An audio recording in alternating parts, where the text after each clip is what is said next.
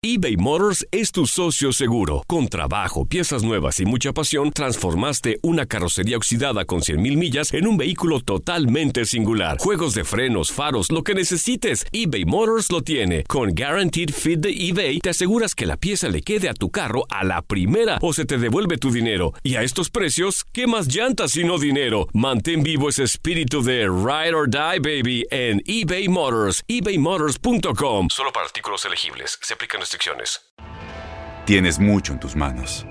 Pero con solo mover un dedo puedes dar marcha atrás con Pro Trailer Backup Assist disponible. Presentamos la nueva Ford F150 2024. Ya sea que estés trabajando al máximo o divirtiéndote al máximo, esta camioneta te respalda porque está hecha para ser una parte indispensable de tu equipo. Fuerza así de inteligente solo puede ser F150. Construida con orgullo Ford. Fuerza Ford.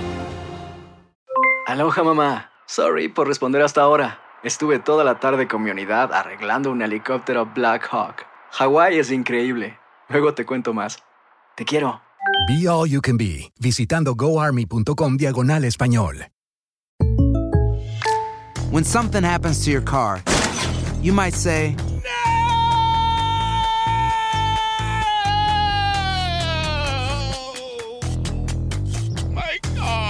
but what you really need to say is something that can actually help. Like a good neighbor, State Farm is there. And just like that, State Farm is there to help you file your claim right on the State Farm mobile app. So just remember, like a good neighbor, State Farm is there. State Farm, Bloomington, Illinois.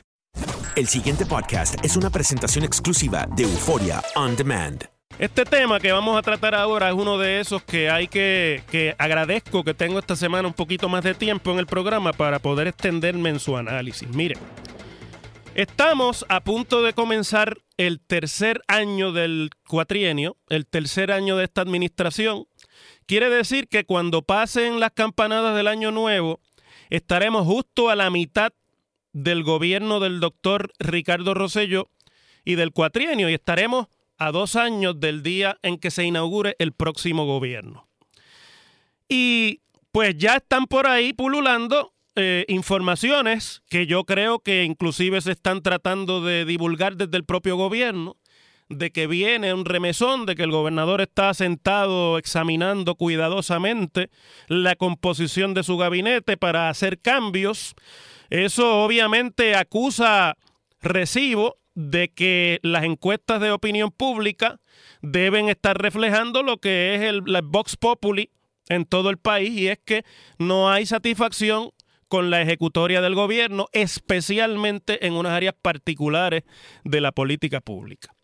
Eso se los anuncio y se los digo porque no hay más que escuchar el tono de las palabras y del discurso del gobernador en los últimos días, el mensaje de televisión sin tema que dio aquel día eh, previo a la Navidad, para usted saber que se está tratando de corregir desde la cúpula del gobierno un asunto de percepción y eso quiere decir que números de encuestas están reflejando esa realidad. Y qué bueno que digo eso de números de encuestas porque por ahí es que va el análisis. De un tiempo para acá, especialmente desde que el problema económico de Puerto Rico comenzó a, no a profundizarse, sino a empeorarse, que vas más o menos fue junto con el cambio de siglo.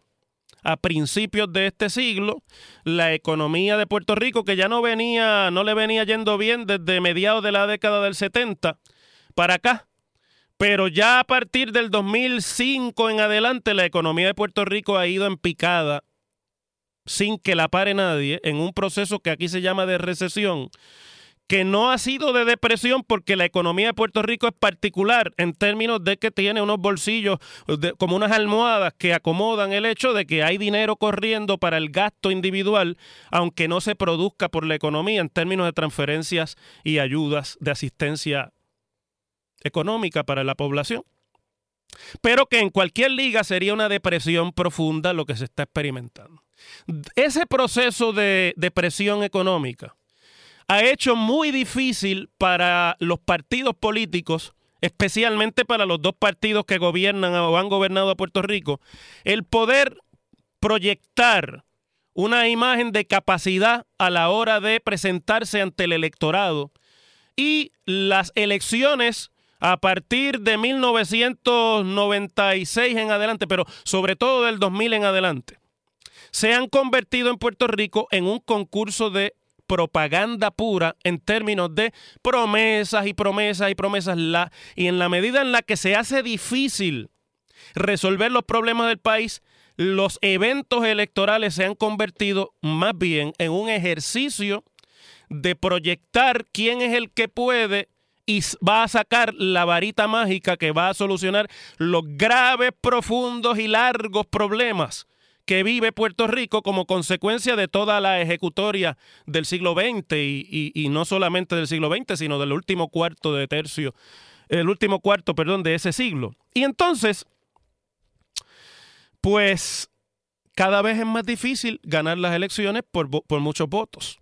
Y como cada vez es más difícil, cada vez las campañas se convierten mayormente en un ejercicio de promesa, de promesa. Y cuando usted mira los anuncios de televisión de las campañas de políticas, pues básicamente son una especie de Alicia en el País de las Maravillas y este es el hombre joven, educado, valiente, apuesto, eh, capaz, eh, eh, elocuente, que sabe dónde es que Puerto Rico tiene los problemas y dónde es que estamos fallando y que cuando llegue todo lo va a resolver. Y eso ha sido así una y otra y otra vez a partir de la mitad de la década del siglo del, año 90 y en adelante. Cada vez es mayor y cada vez es más profunda esa proyección de que Puerto Rico va camino al precipicio, pero aquí hay una persona que es la que yo te propongo a ti por la que votes, que cuando coja esto va a parar la caída, va a resolver, va a poner todo a funcionar, va a crear los empleos, va a traer el dinero que hace falta, va a resolver el problema político y en cuatro años Puerto Rico va a estar nuevo. Eso es falso, es simplemente una ilusión publicitaria las agencias de publicidad cada vez más son las que dominan la temática de las campañas políticas. Y usted dirá, oyéndome inteligentemente allá, bueno, pero es que de eso que se trata la campaña, de convencer a los demás, claro. Pero en la medida en la que los partidos políticos son cada vez más incapaces, la publicidad llena el vacío de la propuesta y del programa y de la visión. Entonces son visiones básicamente de tres meses o cuatro que dura la campaña.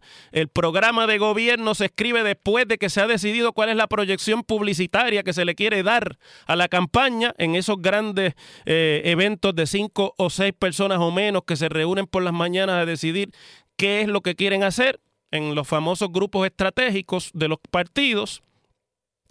Y en realidad, por eso es que usted coge los programas de gobierno de cualquiera de los dos partidos y si le saca el asunto del estatus del medio, podría ser un plagio prácticamente uno y el otro. Porque ciertamente, pues los problemas son los mismos y, la, y el electorado es el mismo y por lo tanto, eh, cualquiera que esté tratando de hacer publicidad, pues sabe que tiene que dirigirse a esos problemas. ¿Cuál es el asunto al que quiero llegar y lo que, por dónde es que voy? Pues voy al hecho de que cuando pasa la campaña, pasa la elección, se elige el gobierno, llega el 2 de enero. Es más, desde antes de que llegue el 2 de enero. El que gana la elección, el primer reto que tiene es convocar y reclutar la gente que va a formar parte de su gabinete. Sabido es que la gente mejor del país, los que tienen los mejores talentos y la mejor capacidad y el mejor conocimiento, o están bien profesionalmente donde están y no están en las de sacrificarse como es el servicio en un gabinete para trabajar para un gobierno, o simplemente no quieren manchar su nombre con lo que se ha convertido hoy la ejecutoria pública en Puerto Rico, que usted está asediado por todos lados, con requisitos que a veces son hasta absurdos. Hay que, mire, si usted no sabe lo que son requisitos absurdos, llénese un informe de ética gubernamental para que usted vea lo que es eso. Entonces hay gente que dice, mira, yo no me voy a meter en eso para no poder hacer nada. Y el gobernador que sale electo termina con el tercero y cuarto miembro de la lista que le dieron, o, quizás el número 15, que no necesariamente es la persona más indicada o la que más capacidad tenga, porque bueno, vamos a partir de la premisa de que aquí hay mucha gente buena. Pero no todo el que es bueno en un asunto es bueno ejecutando y administrando. Ese es el otro problema que tenemos aquí. Que la capacidad administrativa es cada vez menor porque la gente no le gusta supervisar ni asumir las responsabilidades que tiene la supervisión. Y la otra cosa que pasa es que en muchos casos los puestos del gabinete ya se han comprometido de, antemano con gente que hay por todo Puerto Rico que le recoge chavos al, al candidato que los lleva, que, lo, que le, les busca a los ingenieros, o les busca a los contadores públicos, o les busca a los abogados, o qué sé yo. Y entonces, pues usted se tiene que comprometer porque ese que hace eso lo que hace es buscando sus 15 minutos de luz en el escenario. Bueno, pues terminan componiendo unos gabinetes que ya en el primer tercio de gobierno usted sabe que no van para ningún lado. Ustedes no se han puesto a pensar cuánto hace que no hay una estrella en ningún gabinete de los dos partidos. Usted puede decir, la estrella de este gabinete fulano, como antes había unos secretarios que usted decía, fulano de tal, yo recuerdo Juan Agosto Alicea, que decían que eran supersecretarios de Hernández Colón. Eso no existe ya. Cada vez menos eso, porque cada vez el talento es menor. Entonces termina la publicidad nuevamente, porque ya estamos en el mitad del cuatrienio y está todo el mundo preparándose para la campaña que empieza este año que empieza ahora. La campaña política en firme no empieza el año de las elecciones, empieza ahora en el 2019. Usted lo sabe, tan pronto empiecen los candidatos a radicar. Pues entonces, preparando ese discurso de las campañas, empieza esto de que estamos reevaluando, hay que evaluar miembros del gabinete, hay que sacar gente, porque la percepción del gobierno actual, y ahora hablo del gobierno de Ricardo Rosello, es que es muy bueno en la proyección de asuntos públicos y en la, y en la utilización de los medios de comunicación y en la cooptación inclusive de algunos medios de, de, comunicación. Pero a la hora de lo que llaman en español castizo el delivery, que es el que las cosas pasen como se dijeron que iban a pasar, ahí la percepción es bien mala en el país. Entonces estamos en la búsqueda de explicaciones. ¿Por qué lo que yo dije no está pasando? Eso a la gente no le importa. La gente quiere soluciones. Y como se le dijo en la campaña que todo se iba a resolver, ¿no se acuerdan que este era el gobierno que iba a pagar la deuda? Porque la deuda se podía pagar si no se estuviera dando contratos a los amigos, decían. Y lo primero que hizo fue acogerse al capítulo 3 de la ley promesa y meter al gobierno. Este fue el gobierno que oficialmente puso el país en proceso de quiebra la primera, el primer encontronazo con la realidad. No estuvo mal, pero esa era la realidad. No era lo que se decía en la campaña. Y ahora se necesita la visión de que lo que va mal se va a resolver con otra nueva varita mágica, pero como no hay elecciones todavía, la varita mágica es darle la vuelta de las sillas a los que están dando crack en el gabinete del gobernador. La lista es como para vacunarse. No hay uno solo que se proyecte bien. El único que se proyectaba bastante bien, que era Raúl Maldonado, el de la gobernación. Estaba en Hacienda, se proyectaba lo más bien, tenía credibilidad, lo movieron para la gobernación y desapareció. Se convirtió en el no one del gobierno. No tiene ningún impacto lo que dice, su personalidad en realidad no es la de un comandante de, de tropas. Y en realidad, si está haciendo lo que está haciendo, lo está haciendo tan en secreto que ni se sabe ni se ve.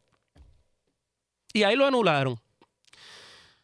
El ejemplo, el poster child de lo que viene, es el secretario de Obras Públicas. Secretario de Obras Públicas, Carlos Contreras, tiene una de las peores proyecciones, después de Héctor Pesquera, tiene que ser la segunda peor proyección de este gabinete. Las carreteras están hechas un desastre que estaban así desde antes de María. Con María se empeoraron, eh, no hay chavos, no se pueden arreglar, los chavos que vienen para eso no llegan, no se los acaban de desembolsar. Y además también, vamos, el hombre tiene un problema de ejecución. Habla y habla y habla y habla y habla, pero no se percibe el movimiento. Esta mañana, ahora parece que el agua, sabe que el agua le está subiendo al cuello y me imagino que sus asesores le están diciendo, sal, sal y habla. Muy tarde, Contreras, tenías que haber hecho eso antes, con mayor asertividad. Pero bueno, salió, está de Media Tour, se ha pasado toda la mañana de hoy hablando en los medios de comunicación. Esta mañana, con el compañero Ricardo Padilla, ustedes vieron lo que hay. No pudo mencionar una sola carretera que esté ya en buenas condiciones, en dos años de ejecutoria. Y entonces la culpa es de los que estaban antes que él, porque la culpa es huérfana. Pero la culpa es de los que estaban antes que él, pero le dice a Ricardo que él estaba ahí desde los años 90 como parte del equipo de trabajo de obras públicas en una u otra capacidad. Él ha estado ahí desde los 90. Así que parte de la culpa es de él también. Y ahora la idea es que la brea que viene, si vienen cuando venga, estará regándose hasta el 2020. Y por ahí hay otros cuya ejecutoria es aún peor y que el gobernador supuestamente está evaluando. Yo no sé si la va a evaluar o no, pero si es un ejercicio de simplemente proyección pública para que las encuestas den un golpecito y le permitan una fuerza para su campaña de reelección, estamos liquidados. Las cosas como son. En WKAQ se abre el aula del profesor Ángel Rosa. Conoce de primera mano cómo se bate el cobre en la política. Las cosas como son. Profesor Ángel Rosa en WKAQ.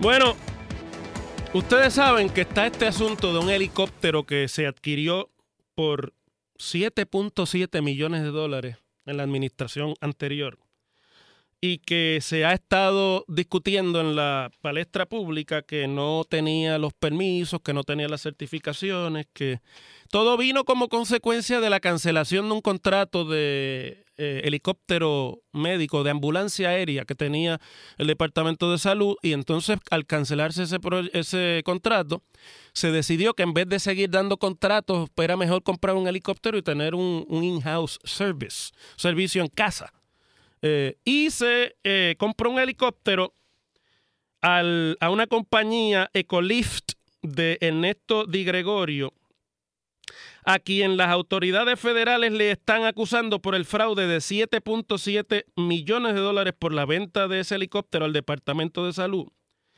para ser utilizado, como ya les dije, como ambulancia aérea y cuyo juicio por esas acusaciones va a comenzar en mayo próximo.